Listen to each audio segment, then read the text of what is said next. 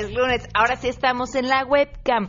Según datos de la Secretaría de Seguridad Pública de la Ciudad de México, 20 mil personas participaron ayer en la marcha anti-Trump. Bueno, ¿qué se vivió? ¿En cuál de las dos? ¿Qué sucedió? Haremos el eh, balance de ambas marchas eh, más adelante. Sí me asustan, claro que me asustan y siempre me preocupan, pero no les voy a ceder un espacio a los delincuentes. Ellos siempre tratan de eso, de amedrentarnos y de que cedamos nuestros espacios. Y hoy no estoy dispuesta a cederlo. Además, Luis Huerta estará con nosotros para hablar de las acciones para apoyar a nuestros connacionales. Vamos a platicar también sobre los retos que enfrentan las mujeres. Ahora sí les debíamos este tema, que buscan puestos de liderazgo en, el trabajo y muchas cosas más. Quédense con nosotros porque así arrancamos este lunes a todo terreno. MBS Radio presenta a Pamela Cerdeira en A Todo Terreno, donde la noticia eres tú.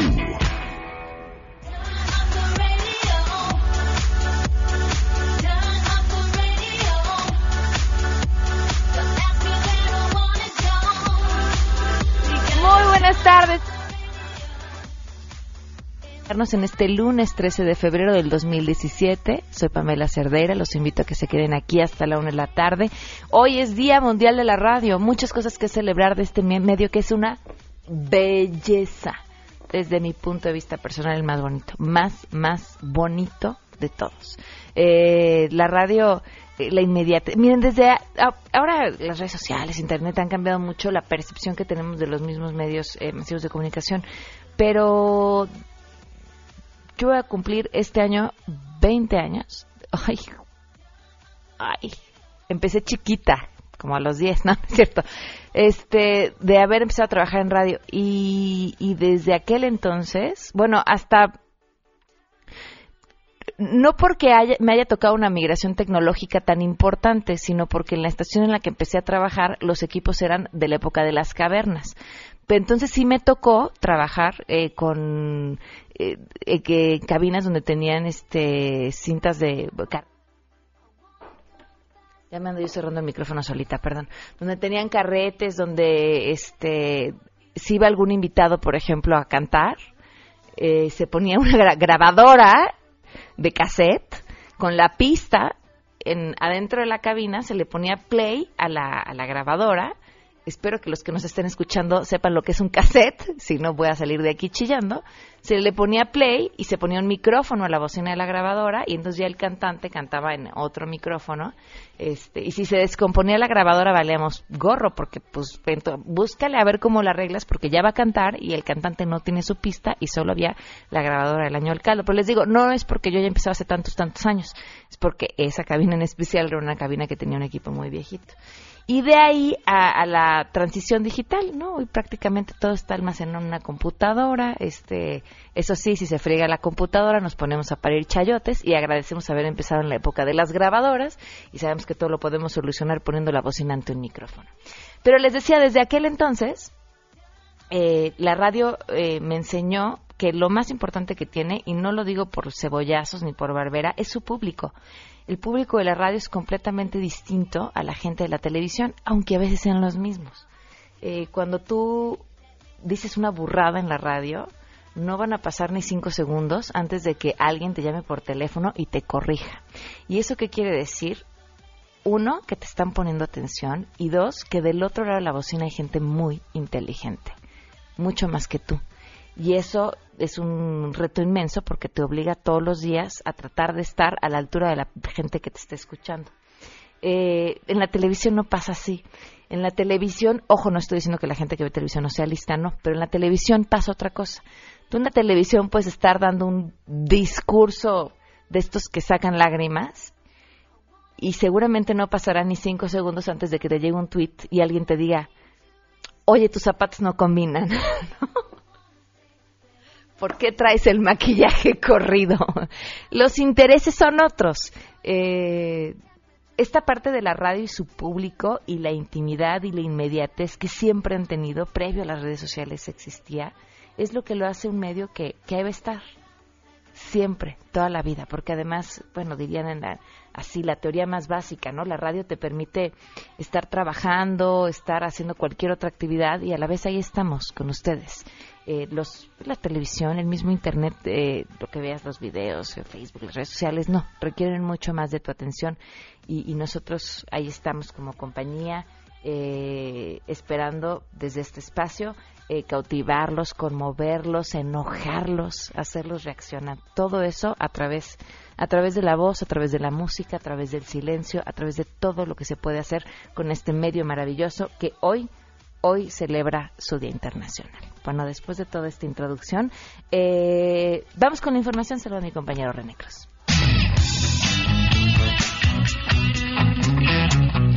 La Procuraduría General de la República, el Servicio de Administración Tributaria, la Procuraduría Federal del Consumidor y Petróleos Mexicanos realizaron la semana pasada un operativo para la suspensión de actividades de siete gasolineras que presentaron irregularidades en la comercialización y despacho de combustibles, así como diversas inconsistencias fiscales. Los establecimientos se localizan en Buenavista y Marabatío, Michoacán, Ecatepec de Morelos y Malinalco, Estado de México, Dulce, Veracruz, Cuchitán de Zaragoza, Oaxaca y frontera Comalapa, en Chiapas. En un comunicado conjunto, las autoridades federales explicaron que el objetivo de este operativo es brindar condiciones de certeza a los consumidores de combustible comercializado por Pemex a través de sus franquicias, así como combatir el mercado ilícito de gasolina, la evasión fiscal, el lavado de dinero y el fraude comercial. La Secretaría de la Defensa Nacional y la Policía Federal brindaron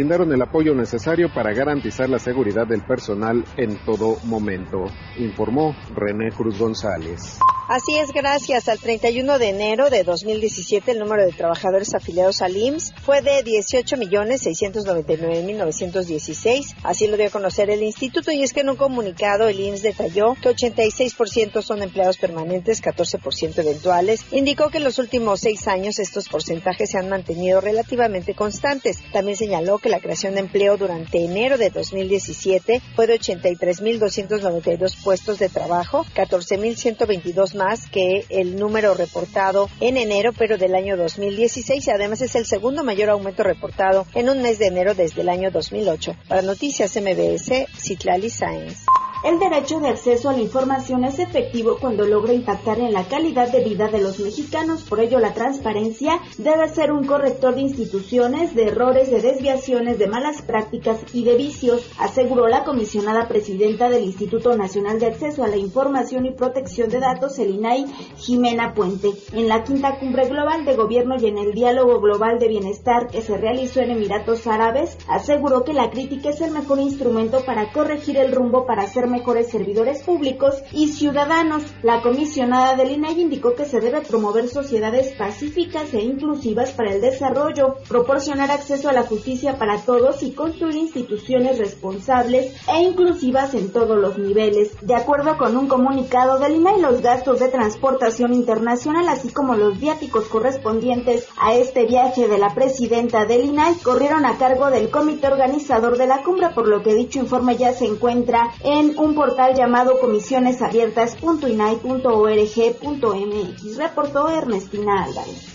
La ciencia y la educación son fundamentales para que podamos tener un país más fuerte, destacó el secretario de Educación Pública Aurelio Nuño desde la primaria Manuel López Cotilla, donde ya se busca revertir lo que ya advertía en enero pasado la OCDE de que solo el 9% de las niñas reporta que piensa estudiar una carrera científica en la República Mexicana. Asimismo, el titular de la SED destacó que expondrá ante el Senado la eliminación del papeleo ante escolares repatriados de los Estados Unidos. Quitar toda la burocracia y todo lo que tenía que sufrir la gente para poder hacer una revalidación de estudios que en muchos casos era casi imposible y lo vamos a hacer a un lado, lo vamos a quitar y de eso trata esa iniciativa, al igual que el poder tener una incorporación inmediata y express al sistema educativo mexicano. Para los casos de educación básica, es decir, preescolar, primaria, secundaria y también para media superior, incluso si alguien no tiene papeles, podrán ser admitidos en las escuelas. El derecho a la educación está por encima al derecho del papeleo, o el derecho a la educación está por encima del papeleo y es lo que queremos hacer una iniciativa que quite años y años que fueron acumulando eh, burocracia. Les ha informado Rocío Méndez.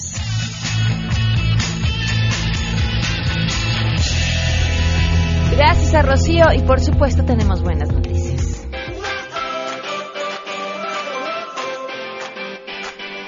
¿Se acuerdan de Yair? Lo tuvimos en este espacio pues el año pasado, en realidad, y fue yo creo que una de las entrevistas más bonitas que hemos tenido, ¿no? ¿No fue este año? Hicieron cara extrañeza. Ah, sí, el año pasado. Una de las entrevistas más bonitas que tuvimos la oportunidad de hacer, eh, un estudiante de 20 años que se convirtió en el investigador más joven de la NASA y que les digo de las entrevistas más padres porque trabaja para la NASA y colabora también con la Agencia Espacial Rusa y cuando le preguntaba, ¿y a dónde te quieres ir? Él decía, yo me quiero quedar en México, porque gracias a que estoy en México puedo trabajar con las dos agencias espaciales sin importar 20 años. Bueno, pues ahora Jair Israel Piña se prepara para ser parte de la tripulación 180 en la Estación de Investigación del Desierto de Marte. El 29 de abril, del 29 de abril al 14 de mayo, eh, participará en una misión de trabajo en la que estará bajo condiciones similares a las que tiene Marte junto con cinco tripulantes más. Esta estación, establecida y operada por la Sociedad de Marte para promover la exploración y el asentamiento de dicho planeta, se ubica en el desierto de Utah, en Hankinsville, en Estados Unidos.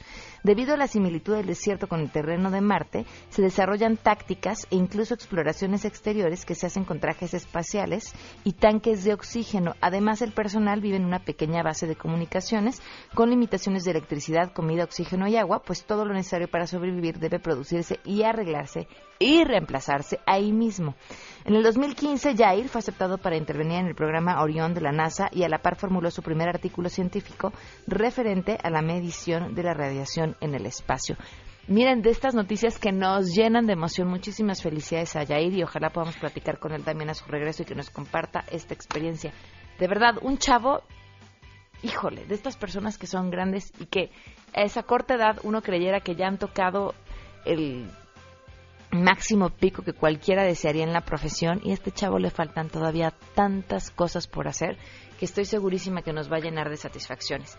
Muchísimas gracias a David Morín que nos llama de Xochimilco. Dice más o menos ha seguido tu trayectoria. Te felicito por haber empezado tan chica. Muchas gracias. Eh, le encantó lo que acabo de decir. La señora Yáñez de Cuauhtémoc, estoy de acuerdo contigo. La radio es muy importante, nos informa, nos distrae, nos hace felices. Felicidades por la trayectoria, por el bebé. Muchísimas gracias. Olga, muchísimas gracias también por escribirnos. Y a Ricardo de León, Armando Sánchez, a Eduardo Rodríguez, a Alex Bosch, a Oscar Alberto. Dice, con respecto a lo que dices de la radio y la tele, el público de la tele es más pasivo, recibe información con menor resistencia que en el caso de la radio. La radio te obliga a usar la imaginación y te hace prestar mucha más atención. Bernardino Arroyo, gracias por la felicitación. Enrique dice, 20 eh, años, empezaste desde primaria, empecé a los 17. Enrique eh, Javier García, eh, gracias todos muy bien y en casa también todos muy bien. Vamos a una pausa y continuamos a todo terreno. Más adelante, a todo terreno. ¿Qué hay desde el Consejo Ciudadano para apoyar a nuestros paisanos? Con eso regresamos. Si te perdiste el programa A Todo Terreno con Pamela Cerdeira, lo puedes escuchar descargando nuestro podcast en www.noticiasmbs.com. Pamela Cerdeira regresa con más en A Todo Terreno, donde la noticia eres tú. Marca el 5166125.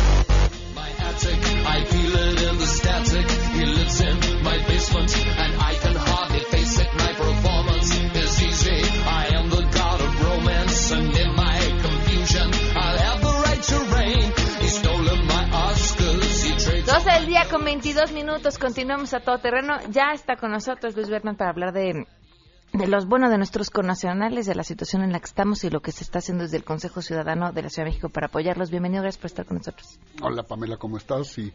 Bien. Oye, yo creo que lo primero que hay que hacer es preguntarnos por qué se tuvieron que ir. Sí. Y la primera acción tiene que ser esa. ¿Qué hacemos para que no se vaya la gente?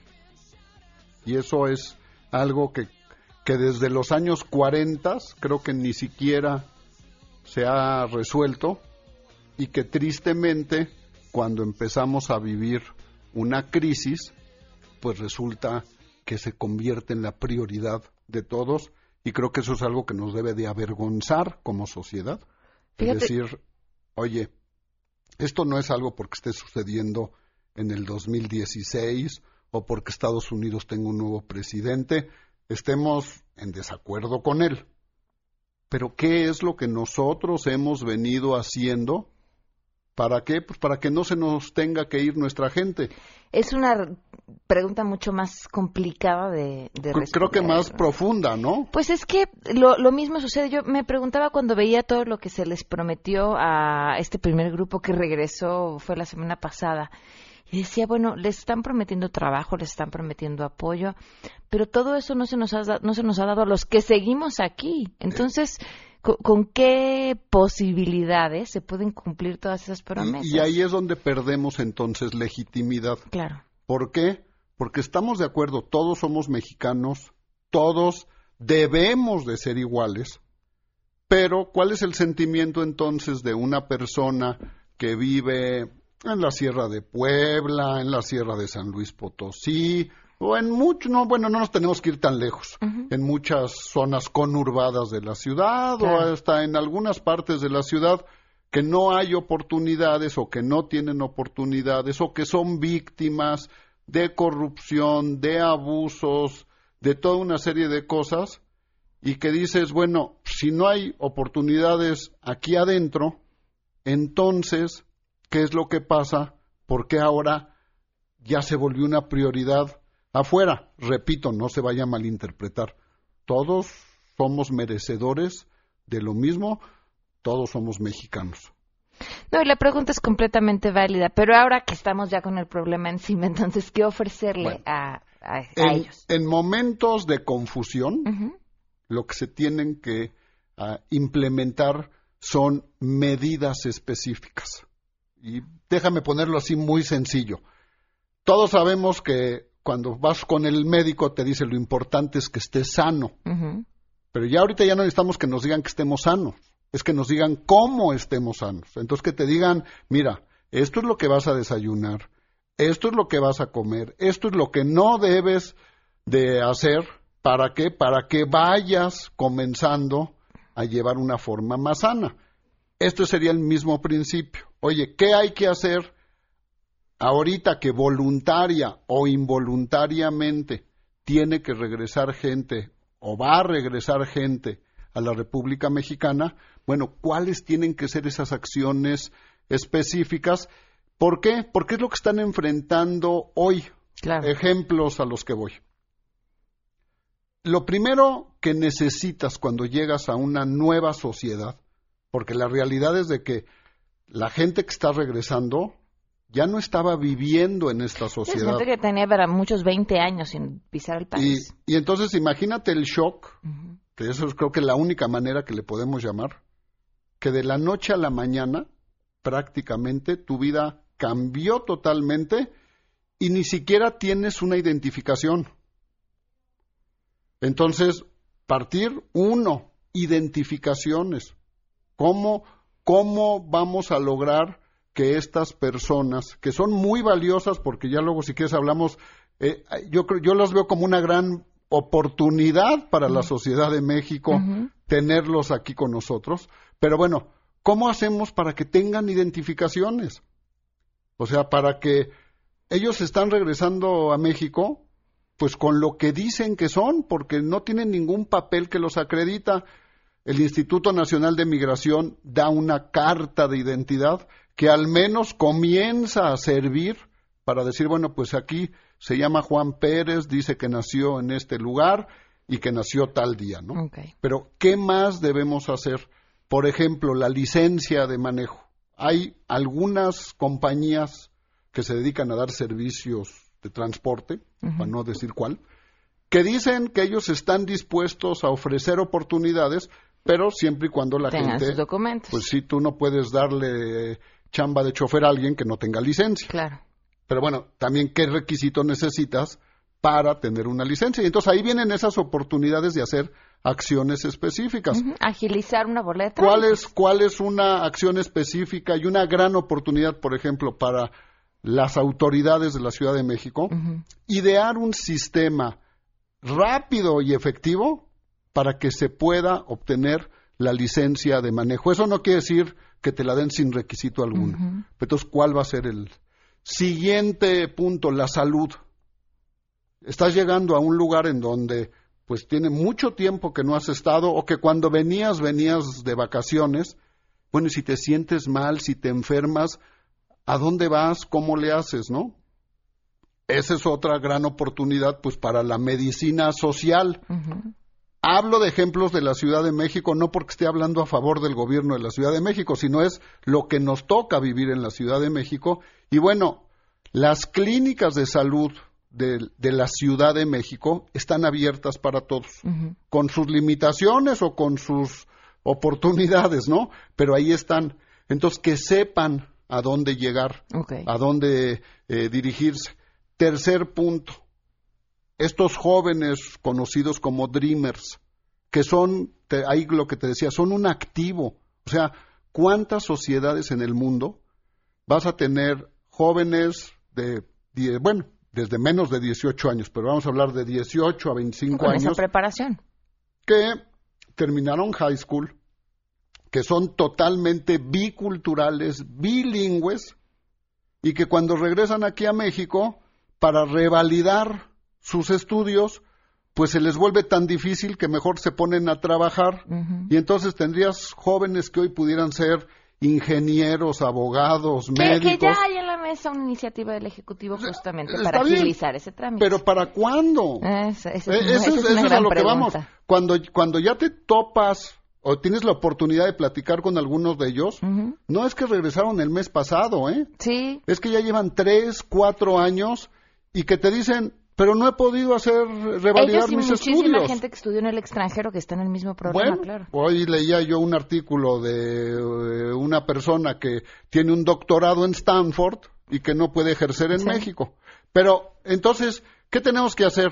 independiente de reclamar, que qué bueno que vivimos en un país libre, que podemos expresarnos y reclamar. También lo que tenemos que hacer es generar esas acciones específicas ¿Para qué? Para enfrentar las situaciones y, más importante, para resolverlas y que no nada más sea salimos del paso y dentro de cuatro, cinco, diez años otra vez se vuelve a vivir lo mismo y otra vez empezamos con lo que debería de ser, lo que se debería de hacer y empezar de cero estos discursos. Creo que por eso es a lo que te decía yo en un principio. Eso es algo que nos debe de avergonzar como sociedad en todo lo que es oportunidades adentro y oportunidades afuera, ¿no? Y es ahorita ese momento en decir, bueno, ¿qué aportamos? ¿Qué, ¿Qué estamos haciendo? La línea ciudadana, la línea nacional ciudadana, que es el asterisco 5533, que funciona las 24 horas, los 7 días de la semana, que la atienden abogados y psicólogos, ¿Para qué? Para que cualquier persona en la República Mexicana, migrante o no migrante, pero vamos a ponerlo ahorita con el tema de los migrantes, que necesite alguna guía, hay este número que es gratuito y que desde situaciones que puedan ser emocionales, de angustia, de extrañar, de depresión, hasta situaciones de una guía jurídica de qué hacer y hasta situaciones de que se vayan a ver extorsionados, abusados, para no nada más asesorarlos, sino aquí sí en el caso de la Ciudad de México, acompañarlos a que se levanten las denuncias de manera segura, de manera efectiva, que no genere peores consecuencias y mostrar esa solidaridad que es la que siempre debe de existir, no nada más en a ver qué temporada sí o qué temporada no. Coincido contigo. Asterisco 5533. Muchísimas gracias, Luis, por habernos acompañado. No, al contrario, gracias. Y entender esto, que si somos una sola sociedad, tenemos que estar juntos, pero no debemos de perder este sentimiento de indignación. Gracias. 32.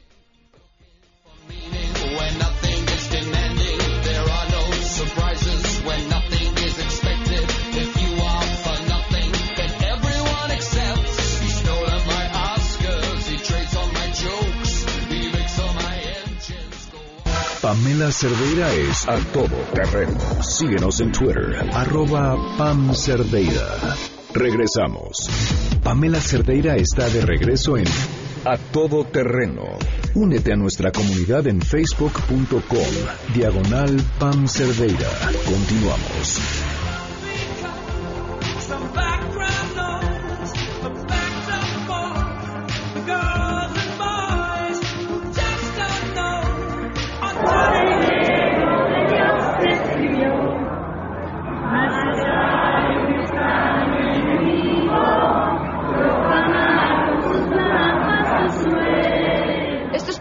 Lo que se vivió ayer en estas eh, marchas, eh, una eh, contra Trump y además exigiendo al gobierno y bueno, la otra nada más en contra de Trump, ya sabrán toda la historia, pero para hacer el balance le agradezco enormemente a Max Kaiser que nos acompaña vía telefónica. Max, ¿cómo estás? Muy buenas tardes. Pamela, ¿cómo estás? Muy buenas tardes. Qué gusto estar contigo y con tu auditorio. Gracias. ¿Cuál fue tu balance a lo que sucedió el día de ayer? Pues mira, yo yo lo tomé como ciudadano eh, que quiso ir con su familia, fui con mis hijos y mi esposa, mi pequeña de 11 años y mi enano de 9 años hicieron cada quien su pancarta y cada quien expresó lo que quería. Y lo que yo viví fue algo muy muy bonito, fue algo muy ciudadano. Eh, eh, llegamos al auditorio y lo que había eran familias, lo que yo vi eran familias que no venían con gorritas organizadas, ni con tortas, ni con frutsis, ni refrescos, no venían en camiones rentados, no venían en eh, eh, grupos eh, perfectamente organizados, éramos familias que veníamos llegando una a una y que nos juntábamos en la calle.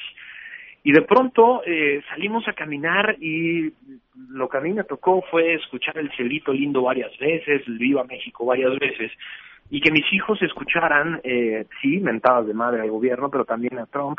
Y lo que yo vi fue una marcha de gente que está harta, que está cansada de la corrupción, que está cansada de eh, un gobierno que no funciona, pero también está enojada y en, en, en pie de resistencia en contra de políticas racistas, en contra de políticas que buscan la división y que buscan el, eh, la discriminación, ¿no? Entonces yo lo que vi es una marcha de 20, 30 mil personas que caminábamos en, en paz, que caminábamos sin agredir a nadie, cada quien dijo lo que quiso, cada quien puso en su cartel lo que quiso, eh, a nadie se le impidió el, el, paso ni la forma de decir. Entonces, es muy curioso que eh, los análisis de plumas y, y, y, blogueros y analistas y tuiteros es cuánta gente fue y si, si, hmm. si se pudo o no se pudo, si, si se llenó o no se llenó, si se compara con otras marchas o no.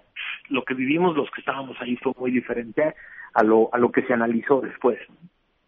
¿Qué sigue para que la marcha no quede nada más en un ejercicio catártico? Mira, lo que yo, lo que sigue es que los que estamos del lado de la sociedad civil organizada canalicemos esta frustración hacia propuestas concretas, ¿no? Es decir, eh, el, el, el, el grito de resistencia solo funciona cuando tiene algún sentido claro y concreto, ¿no? Una de las de las pancartas que yo más vi ayer, que se repetía en una y en otra familia, era estamos cansados de la corrupción, no más corrupción, no más impunidad, eh, eh, no más saqueos, eh, no más falcos, gobernadores corruptos, etcétera, ¿no? Entonces lo que yo creo que sigue es eh, poner orden en casa y seguir con este con este track que traemos desde el año pasado de construir instituciones que justamente atiendan a este problema. ¿no? Eh, yo creo que la sociedad eh, civil que salió ayer a la calle se va a sentir representada cuando los cambios del Sistema Nacional Anticorrupción se actualicen, cuando empiecen a eh, funcionar los distintos órganos, cuando se hagan los nombramientos que hacen falta, eh, cuando empiecen a caer eh, los eh, las personas que están prófugas, etcétera, ¿no? Lo que sigue es eh, la construcción de instituciones, lo que sigue es la maduración de las instituciones que, que, están construidas y lo que sigue es mantenernos en pie de exigencia, ¿no? Max, decías, eh, esta sociedad eh, que el día de ayer se manifestó en contra de la corrupción, en contra de los políticos transas, ¿a estos, a los políticos transas, a, les importó? Pues mira, más les vale, eh, ¿no? El año pasado, creo que de las dos elecciones a gobernadores que hubo el año pasado, eh, yo creo que todas se definieron por el tema de la corrupción, todas, todas tuvieron que pasar por ahí. Entonces, los que los políticos que están poniendo atención, los que están abriendo los ojos, los que están tratando de ver qué es lo que está pasando en las calles y con la gente, son los que van a tener los votos. Los que no, no, así de fácil se va a traducir este este 2017 y el 2018. Los insensibles, los que no quieren escuchar, los que quieren mantener privilegios, los que quieren mantener viajes, este, eh, eh, choferes, coches eh, y, demás privilegios, y los que no quieren cambiar, esos son los que poco a poco van a ir desapareciendo. Ya fue clarísimo en 2016 cómo las elecciones se definieron por el tema de la corrupción y la impunidad.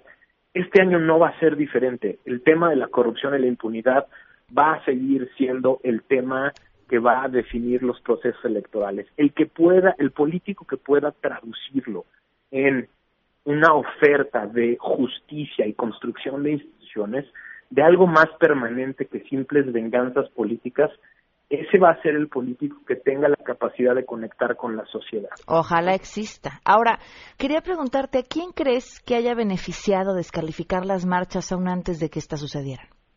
Mira, la verdad es que no me gustaría entrar en, ese tipo de especulaciones. Me parece que había como muy claro que alguien quería eh, bajar el tono, bajar el nivel, confundir el mensaje, eh, pero no, yo, o sea, los que estuvimos ahí, eh, creemos que no lo lograron, ¿no? Es decir, si tú te pones a ver las miles y miles de fotos que hay por todas las redes sociales, pues el mensaje es clarísimo de quienes estábamos ahí, ¿no? Eh, no más corrupción, no más impunidad, no eh, más violaciones a derechos humanos, hay que construir instituciones, hay que reconstruir a México, o sea, el que, el que intentó eh, confundir a la gente me parece que no lo logró porque la gente salió a decir lo que cada quien quiso decir, ¿no? Es decir, eh, seguramente alguien estará por ahí muy contento de que en lugar de 100 mil o 200 mil fueron 30 mil, ¿no? No sé en qué lo beneficia, pero me parece que los que estábamos en la calle teníamos muy claro que era un ejercicio de libertad de expresión democrática y cada quien lo hizo de la manera que quiso. ¿no? Claro. Pues bien, Max, muchísimas gracias por habernos acompañado. Es un gusto estar siempre contigo y todo auditorio. Hasta luego, buenas tardes. Y tenemos también en la línea Isabel Miranda de Wallace, desde la otra marcha. Isabel, ¿cómo estás? Muy buenas tardes y gracias por acompañarnos. Al contrario, Pamela, gracias a ti y a todo tu auditorio. ¿Y tu balance cuál es? Pues mi balance es muy bueno, creo que fue una convocatoria excelente, se logró el fin. Eh, yo la calificaría como de éxito porque a final de cuentas el mensaje internacional se mandó que es que los mexicanos estamos descontentos con el trato que se le está dando a nuestro país, de indignación, y yo creo que era también sensibilizar hacia dentro del país que el tema de Donald, de Donald Trump no es solamente el muro, el tema de Donald Trump va infinitamente más allá, tiene que ver con un tema económico, tiene que ver con un tema de derechos humanos, tiene que ver con un tema social, eh, tiene que ver con un tema también de migrantes, tiene muchos, muchas aristas todas las políticas que está tomando, pero que además nos afectan aquí, como por ejemplo el hecho de haber eh, dicho que nos van a grabar el 2% de los de las remesas a los mexicanos, eso le va a afectar al bolsillo de todas las personas que llegan aquí este dinero, que además, dicho sea de paso, es el segundo ingreso más importante para nuestro país. Entonces, creo que este primer paso fue fundamental fue importante y nosotros quedamos muy satisfechos. Creo que el mensaje se logró pasar.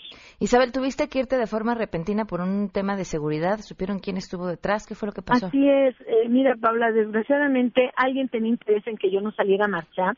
Me estuvieron amenazando. Eh, gracias a Dios, primero toda la marcha estuvo muy bien este, organizada, se desarrolló con toda normalidad.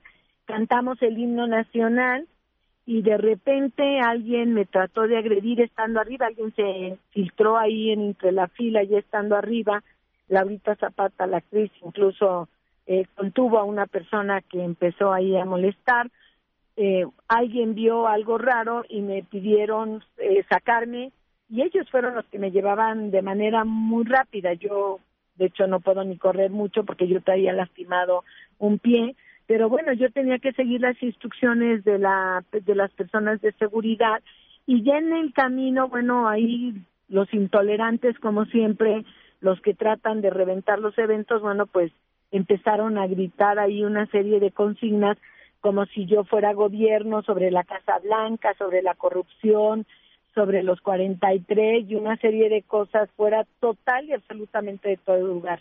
Lo que sí es que nos quejamos de un discurso de odio y aquí en México también este tipo de violentos lo emplean. Y yo creo que no hay que darle mucha importancia a esto porque eh, ese fue el negrito en el arroz pero creo que todo lo demás estuvo perfecto y yo me quedé muy satisfecha.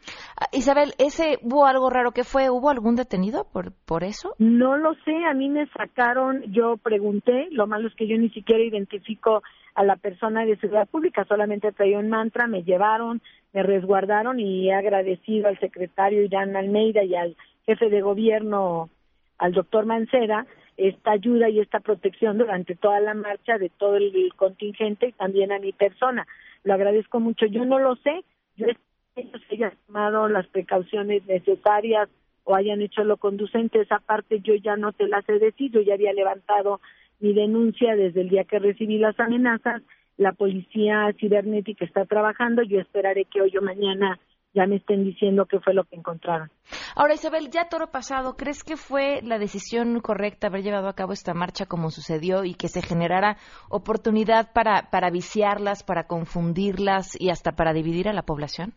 No, yo no lo veo así, lo digo respetuosamente, yo no lo veo así. Yo veo que fue una marcha plural, es decir, habemos quien no concordamos en que este domingo que pasó tuviéramos que hablar de tantos temas al mismo tiempo. Creíamos que el tema a posicionar era contra la eh, tiranía y el racismo que está teniendo Donald Trump para con México y los mexicanos y me parecía que no era el momento de meter tantos temas. Tenemos espacios, agendas, organizaciones muy importantes que manejan temas tan serios como es la corrupción, la impunidad, la justicia, la seguridad, la igualdad, la pobreza, en fin, muchas mujeres, todos tenemos una infinidad de ONGs que manejamos estos temas y creemos que es ahí donde se deben de ventilar. A mí no me parece que la imagen que tendríamos que dar hacia el exterior del país fuera precisamente debilitándonos y denostándonos nosotros mismos. Muy bien. Isabel, te agradezco mucho que nos hayas acompañado. Gracias a ti. Buenos días. Hasta luego. Gracias. 12 con 47. Vamos a una pausa y volvemos. Si tienes un caso para compartir, escribe a todoterreno.mbs.com. Pamela Cerdeira es a todoterreno. En un momento continuamos. Estamos de regreso. Síguenos en Twitter, arroba Pam Cerdeira, todoterreno, donde la noticia eres tú. Continuamos.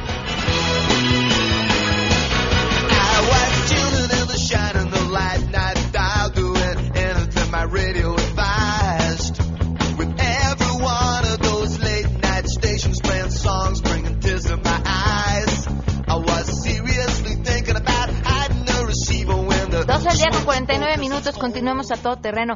Le agradezco mucho y además me disculpo con ella porque teníamos pendiente platicar desde la semana pasada a Cecilia Vega, fundadora y directora general de iOne Startup Mexicana, este, porque tienen información bien interesante sobre la situación de las mujeres en busca de puestos de liderazgo. Muchísimas gracias, Cecilia, por acompañarnos. Muy buenas tardes.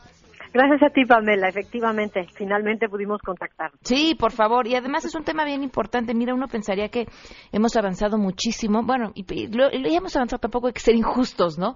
En, en temas de igualdad, y, pero de repente pareciera que, que- que seguimos en la época de las cavernas y que aquello que creemos es un avance es a lo que le llaman un techo de cristal, ¿no?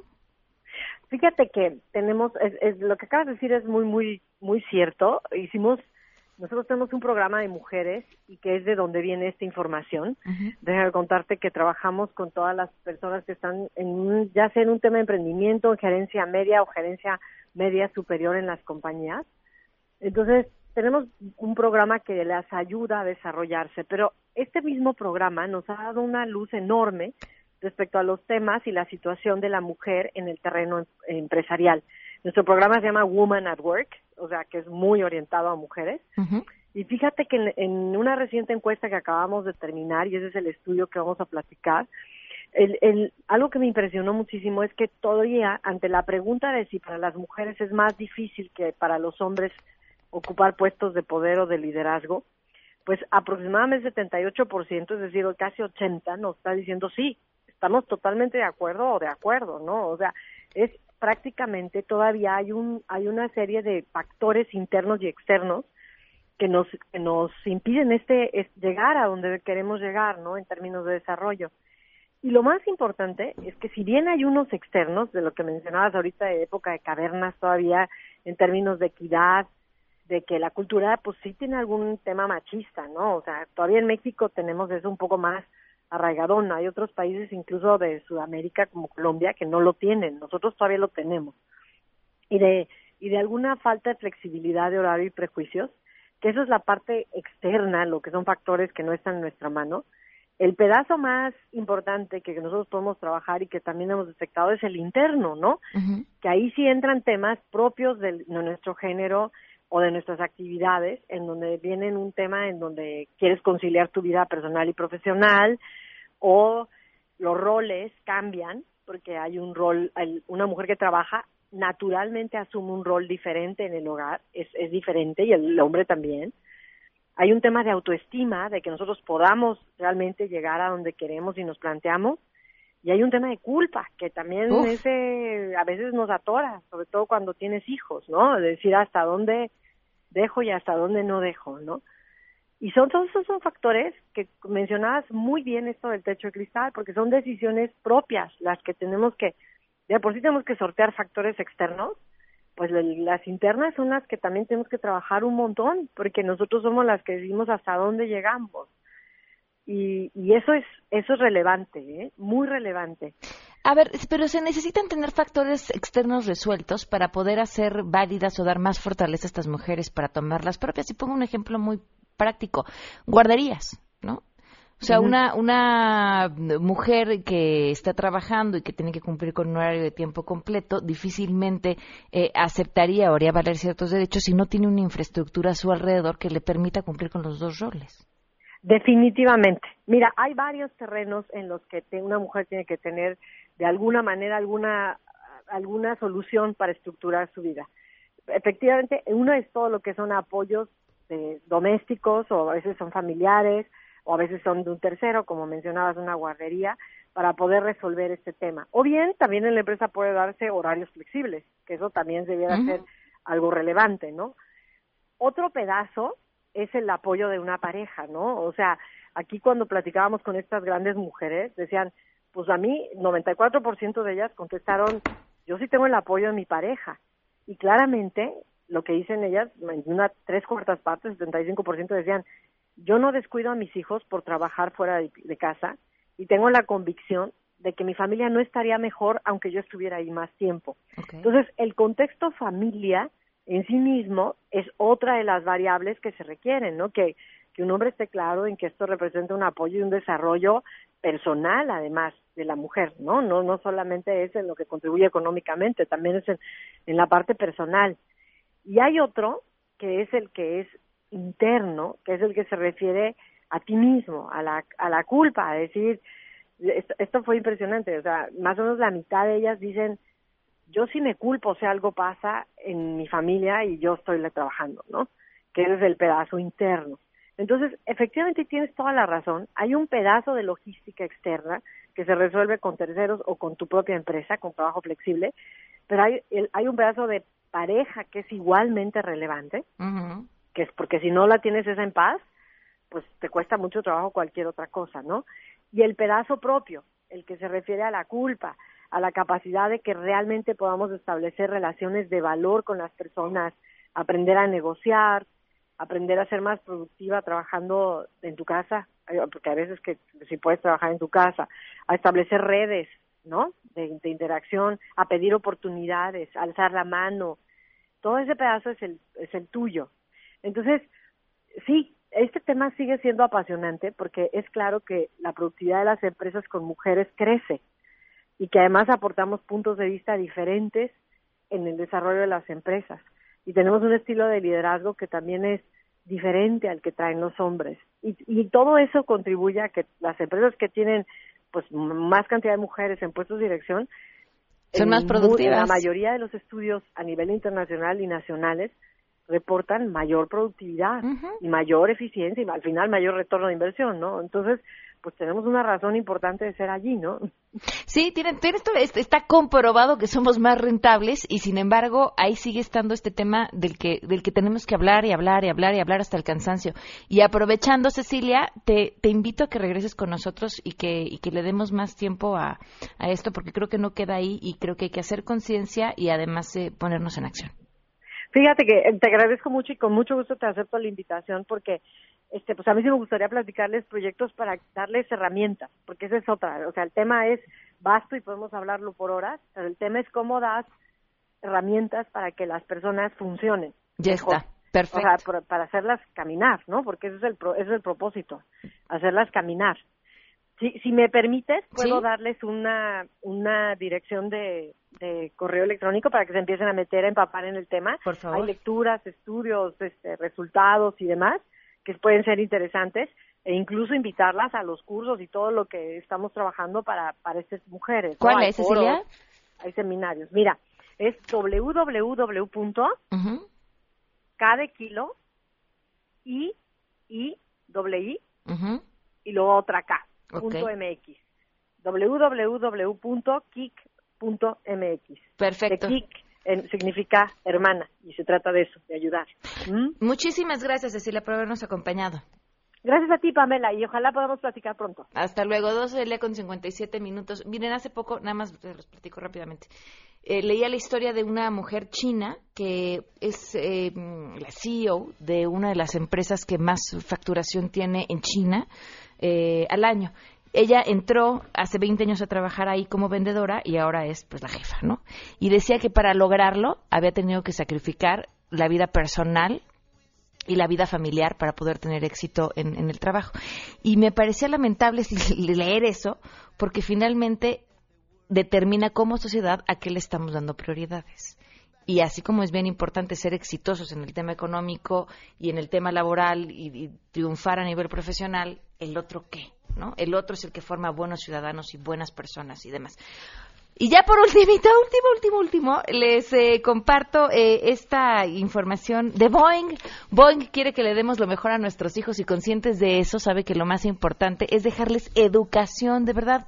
A través de la educación ellos eh, pueden crear un futuro por su propia cuenta y tener bienestar. Es eh, mucho más importante que las cosas materiales. Lo mejor es la educación, son armas para salir adelante por ellos mismos e inculcarles valores. Y también, por supuesto, de manera tradicional, como lo han hecho nuestros bisabuelos y abuelos, ellos a su vez con nuestros padres y nosotros, las mejores costumbres y tradiciones que nos crean una identidad como mexicanos. Uy, tenemos una tradición gastronómica y cultural enorme. Estas tradiciones que hemos heredado ya por más de 30 años y entre ellas están, por supuesto, la mejor bebida para compartir en familia Boeing de un litro, porque como ellos dicen, siempre queremos dejarles lo mejor a todas las familias de nuestro México. Nos vamos a quedar con Juan Manuel Jiménez, soy Pamela Cerdeira. Adiós.